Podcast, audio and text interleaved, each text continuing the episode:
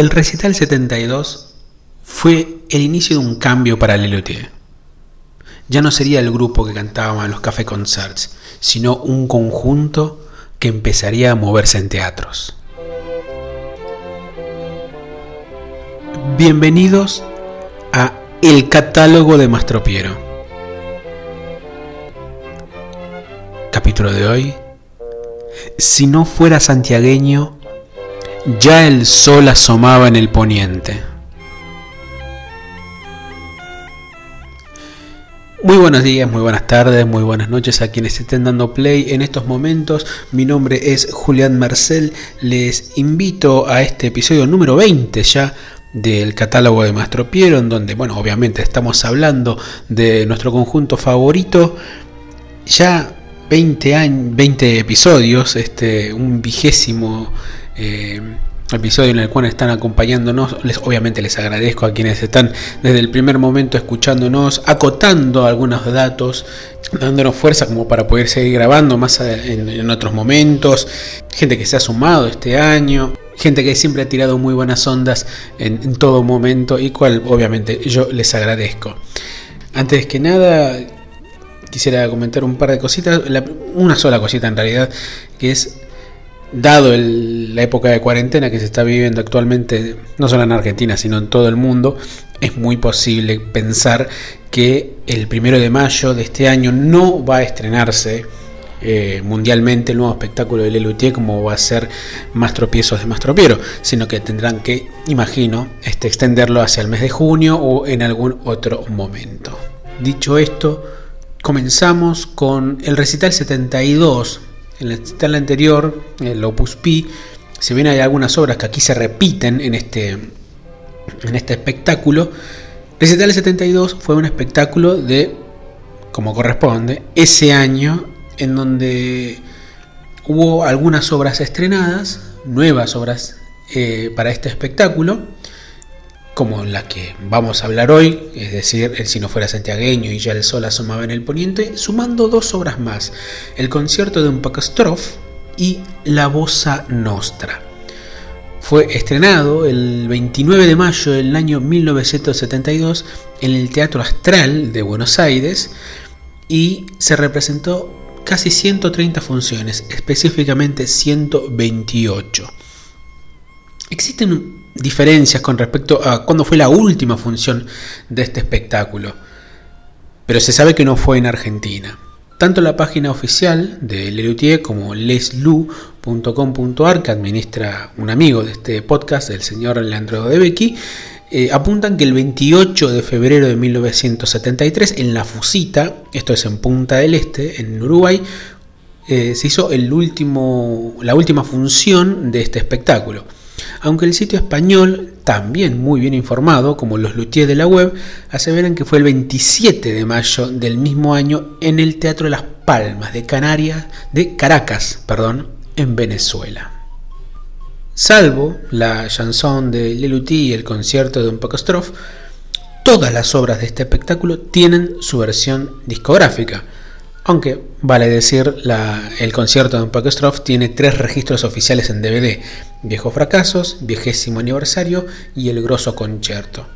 Sumado también a que pueden encontrar en YouTube eh, un video del registro del recital 73 con Gerardo Massana integrando el, concierto de Pakestroff tocando específicamente los tambores. Fue un recital que se ha paseado por escenarios que iban variando, ¿no? Desde el Teatro Astral, el Margarita Shirgu, el mismo Café Concert La Cebolla, en el cual se presentaron cerca de tres años y cual este sería el último espectáculo que presentarían ahí, también en La Fusita. Es decir, si bien todavía tenía características del Café Concert, este espectáculo ya estaba pensado para verse en escenarios más grandes. Este tipo de características, bien sabemos, son muy progresivas en la historia de Lelutier porque a medida que los escenarios iban siendo cada vez más amplios, el repertorio se volvía más teatral. Y salvo por la experiencia de Blancanieves y los siete pecados capitales, del cual ya hemos hablado, estos progresivos pasos iban a ser cada vez más marcados. El próximo paso que habrá dado Lelutier habrá sido de pasar de estos pequeños escenarios teatrales a un teatro más grande como el Teatro La Salle. Del Teatro La Salle luego pasar al Teatro Coliseo, del Teatro Coliseo al Teatro Gran Rex, etcétera, etcétera. Pero vamos a centrarnos específicamente en las dos obras que vamos a analizar en este episodio. Comenzamos con Si no fuera santiagueño una obra que ocupa actualmente el número 37 en la obra de Lelutier y que fue compuesta por Marona, López Pucho, Acher y Munstock. Marona y López Pucho es un dúo que se ha visto varias veces en, diversas composiciones. los dos últimos capítulos, como por ejemplo, si no fuera, perdón, eh, Piensa en forma de tango y El bolero de Mastro Piero, son obra de ellos. Es más, podría tranquilamente pensarse que el nuevo espectáculo de Lelutier, eh, Mastro de Mastro Piero, la gran mayoría de las obras nuevas pertenecen más que nada a la pluma de López Puccio con arreglos de Marona. Lo mismo ha pasado en, la gran mayoría de los números de Luterapia. Sin embargo, el compositor de esta obra telúrica de aquí de Lelutier es Rudecindo Luis Santiago. En su libro, en su recomendadísimo libro Memorias de un luthier, Carlos Núñez Cortés cuenta que la obra en sí es una parodia de las obras folclóricas a capela que en aquel momento surgían no solo en Argentina, sino en muchísimas partes de América Latina, como propuestas del llamado nuevo folclore. Este tipo de parodias folclóricas ya se veían en el luthier desde los primeros espectáculos, Em, es más, de hecho, la introducción de esta obra, de Si no fuera centenario, que se realizaba en los espectáculos teatrales, es exactamente la misma o levemente modificada de la original que fue leída para la Zamba de la Ausencia, que también hemos hablado en nuestros primeros episodios, una obra que se representó en Querida Condesa en el año 69. La diferencia es que en la Zamba de la Ausencia quien escribe la carta a su amada es Mastro Piero en Si no fuera santiagueño es el tucumano Rudecindo Luis Santiago. Ese detalle, el que sea un tucumano el que escriba la chacarera, es gracioso porque por más que adolezca de localismos, eh, las, las, peleas que supuestamente existen entre Santiago de Estero y Tucumán, dos provincias de nuestro país, vienen de hace muchísimos años. Hay muchísimos chistes con respecto a la relación entre tucumanos y santiagueños y son todos graciosos, vale decirlo.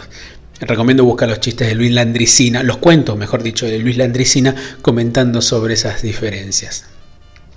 Que esta chacarera, oriunda de Santiago del Estero, haya sido escrita por un tucumano y los versos inspirados por un jujeño, Pantaleón Rosales, le da un carácter absurdo a esta obra que ya de por sí está llena de absurdos.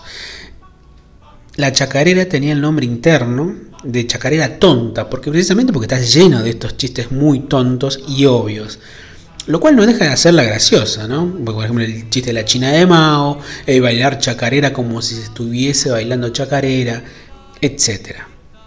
En esta canción hay dos referencias muy claras y casi directas a obras que la preceden y que no son de ellos. En primer lugar, la chacarera Añoranzas, no añoralgias, Añoranzas de Julio Argentino Jerez, que es referenciada en la estrofa Cuando salí de Santiago. Cuando salí de Santiago todo el camino he llorado, porque había dejado todo el camino mojado, dice la frase de Lelutier, pero la estrofa original de esa chacarera, de Añoranzas, decía, Cuando salí de Santiago todo el camino lloré, lloré sin saber por qué, pero sí les aseguro que mi corazón es duro, pero aquel día aflojé. En segundo lugar, la obra tiene como principales parodiados a los Huancahuá, uno de los primeros y mejores grupos vocales folclóricos que surgieron en nuestro país a mediados de los años 60, junto con también el Cuarteto Supay. Hay dos canciones que son las parodiadas aquí, según el libro de Carlos Núñez Cortés, por supuesto. La chacarera trunca La Vieja y el gato El Pintao. Ambas, chacarera y gato, son pluma de Soco y Cachilo Díaz, históricos compositores de folclore en argentino.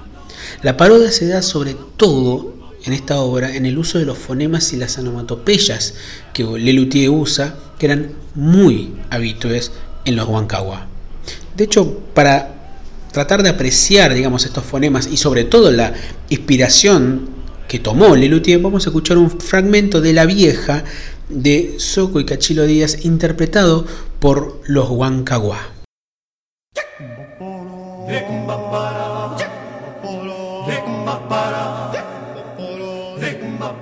Esta chacarera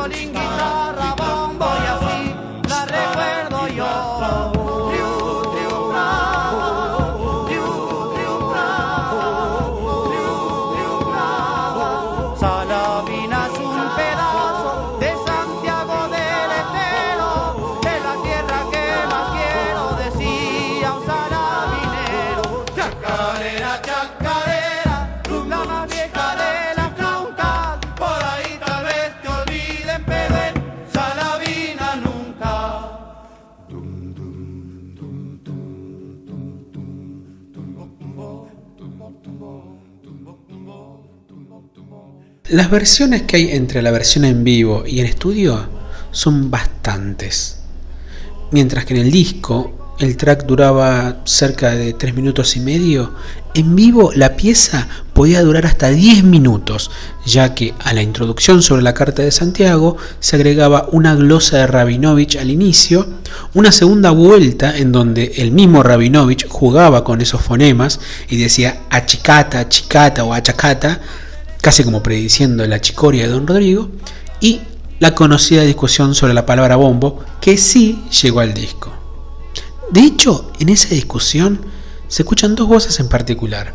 Una, la de Marcos, diciendo sobre el final, porque parecía ser que lo pedía, yo estaba esperando el subte, y un segundo antes, al productor fonográfico del disco, el señor Alfredo Radosinski, que dice justamente, yo soy el productor. ¿No me creen? Escuchemos esa discusión, pues. Bombo, bombo, bombo, bombo, bombo. ¿Bombo? ¿Querés el bombo? ¿No querés el ¿Qué bombo? ¿Qué bombo? No, no pide el bombo. Dijo bombo, bombo. Pero estaba cantando. Y la- Pero cantabas una letra que sea bombo. pero no- pero si, si bien lo dice, no, es- no es. Él quiere, él le está diciendo un fonema onomástico, pero sin ir más lejos. Vamos a ponernos de acuerdo. Él dijo bombo, Pero él bombo dijo bombo, estamos de acuerdo. cantando es la partitura. Mira, viejo, si querés el bombo acá tenés. Pero él no quiere el bombo, no lo vas a Él entender. dijo bombo, bombo. Pero él dijo Para mí que él quiere el bombo. Pero está cantando. Si la partitura figura acá tenés. pero no lo Lo que pareció ser que lo pedía. Bueno, basta. Si te crees que yo me llamo un bombo. Vale decir, un fonema nomástico no existe. La obra fue representada en el mencionado recital 72, en Viejos Fracasos, y como número fuera de programa de Nace Muchas Gracias de Nada, del año 79. Es curioso porque en Muchas Gracias de Nada también hicieron Tango Opus 11, los dos números, eh, el Tango Opus 11 como si no fuera santiagueño, son números de ese disco. Las versiones discográficas existentes son la de los mismos Luthier en Cantante Laxatón y la que hizo el grupo Albaca en el disco Muchas Gracias Mastropiero del año 2007. Su versión pentagramada también fue publicada en el muy buen libro A Coro con Lelutier. Escuchemos el fragmento final de Si no fuera santiagueño, interpretada por Lelutier en el recital 1972. Marcos Munstock hizo la presentación, Carlos Núñez Cortés, Ernesto Bacher, Gerardo Mazana, Carlos López Puccio y Jorge Marona se encargan del coro y Daniel Rabinovich de la voz solista, el bombo y la glosa.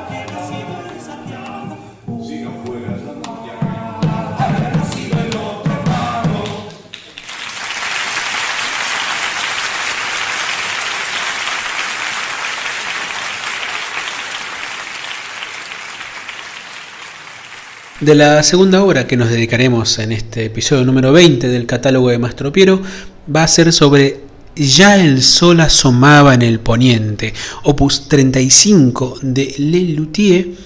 Es uno de los únicos dos números de toda la historia de Le Luthier que tiene realmente la autoría de los siete Luthier. La otra es el vals del segundo es decir, Ernesto Acher, Carlos López Pucho, Jorge Marona, Gerardo Mazana, Marcos Munstock, Carlos Núñez Cortés y Daniel Rabinovich, cuentan, Alfredo Radonski, de que ya menos mencionamos en Si no fuera santiagueño, que él vio como en Punta del Este, vio los siete integrantes del grupo en una mesa tratando de eh, armar el esquema de la letra de esta obra. La música, sin embargo, le pertenece tanto a Jorge Marona como a Gerardo Mazana el compositor apócrifo a quien adjudicaron esta obra es Nepomuceno del Alfa. La obra, si bien incluye fraseos del flamenco antes de cantar la primera estrofa, esta obra, como bien sabemos, es una parodia a las marchas militares, sobre todo argentinas, que vindicaban las glorias de las batallas ganadas y sobre todo pasadas. Se podría decir que en realidad la obra es una parodia de la marcha de San Lorenzo, que eligieron esta obra en particular para ser parodiada y que la marcha de San Lorenzo, vale decir, porque no es un dato menor, fue compuesta por Cayetano Silva. De hecho, la letra y el modo de cantar en algunas frases recuerdan a la marcha de San Lorenzo, sobre todo el verso que dice el clarín estridente sonó en la marcha original, pareciera tener su parodia o su réplica en y la patria heroica, gloriosa y valiente. Para quienes no son oyentes de aquí de Buenos Aires, de nuestro podcast, le comentamos que el chiste Defensa y Victoria, Libertad e Independencia, Triunvirato y Avenida de los Incas, en realidad son nombres de calles de esta ciudad. El chiste se da en que Triunvirato y Avenida de los Incas se dé justamente en esa frase en donde vindica o nombra aquellos valores que hacen a una patria. El nombre del compositor ficticio de esta obra tiene dos referencias que, para confesar, me ha costado bastante encontrarlas. La primera es que tanto Nepomuceno como Cayetano, es decir, los autores de ambas marchas, la marcha, bueno, ya el sol asomaba en el poniente, y la marcha de San Lorenzo, son nombres de santos. Y que del alfa es por la primera letra del alfabeto radiofónico que utilizan los militares bastante rebuscado el nombre de este compositor por parte de Lelutier. Tanto en vivo como en estudio, las diferencias de la obra no tienen tantas eh, características especiales. Pero hay tres que sí podemos destacar. El primero es el chiste sobre la línea recta que pide el general. La frase que el compositor ficticio dice, solo sé que no cené, porque fue estrenada una cena de camaradería, esta obra, y el chiste sobre el antipasto que le dan de comer y que Rabinovich no entiende. El antipasto es una comida que existe de verdad. Todas dichas, estas, la versión en vivo. La diferencia más categórica que otorga la versión en disco de este tema es la instrumentación que tiene. Ya que aquí se hizo un arreglo hecho por Jorge Marona para una orquesta, para vientos, para percusión y efectos de sonido, dando la sensación verdadera de estar en un campo de batalla, sobre todo con los paneos en estéreo del glisófono. Este disco, el volumen 3, fue grabado en julio y septiembre del año 1973 en los estudios Ion. ¿Por qué digo esto? Porque personalmente tengo mi duda con respecto a ver si este disco fue grabado o no en 4 o en 8 canales. De todos modos, el sonido en cuanto que, se logró para hacer esta obra, yo creo que es un prodigio, porque hacer esto con muy pocos recursos sonoros en aquel momento es realmente importante. Ernesto Acher contó que Teresa y el oso fue grabado en estudios guion en cuatro canales y estamos hablando del año 76. Podemos pensar que en 1973 también en los estudios guion Lelutier grabó esta obra también en cuatro canales. Por la capacidad amplia que tiene de sonido esta obra, realmente pensar que todo eso se grabó con tan pocos recursos sonoros es realmente para destacar. Esta obra solo se representó en el recital 72, en el recital sinfónico del mismo año y grabada, como dijimos, en el año 73. Sin embargo, esta obra tuvo un resurgir muy curioso en 1982, después de la Guerra de Malvinas, sobre todo a partir del verso final de esta obra, Perdimos otra vez. Curiosamente, desde ese año, también Lelutier mostraba otra marcha que era de su estreno, la marcha de la conquista del espectáculo Loterías. Escucharemos a continuación para despedirnos de este de este vigésimo episodio de El catálogo de Mastro Piero, la sección final de Ya el sol asomaba en el poniente, interpretada por Lelutier en el recital 72. Marcos Munstock en la presentación, el recitante y en el coro, Ernesto Acher en el piano, Carlos López Pucho y Jorge Marona en los kazoo y en el coro, Gerardo Mazana en el kazoo, tambor redoblante y también coro, Carlos Núñez Cortés en el tubófono, gomhorn y coro, y Daniel Rabinovich en el grisófono, coro y efectos de sonido a cargos de armas de juguete, espadas, etc. Mi nombre es Julián Marcel y con toda la patria encima me despido. Hasta la semana que viene.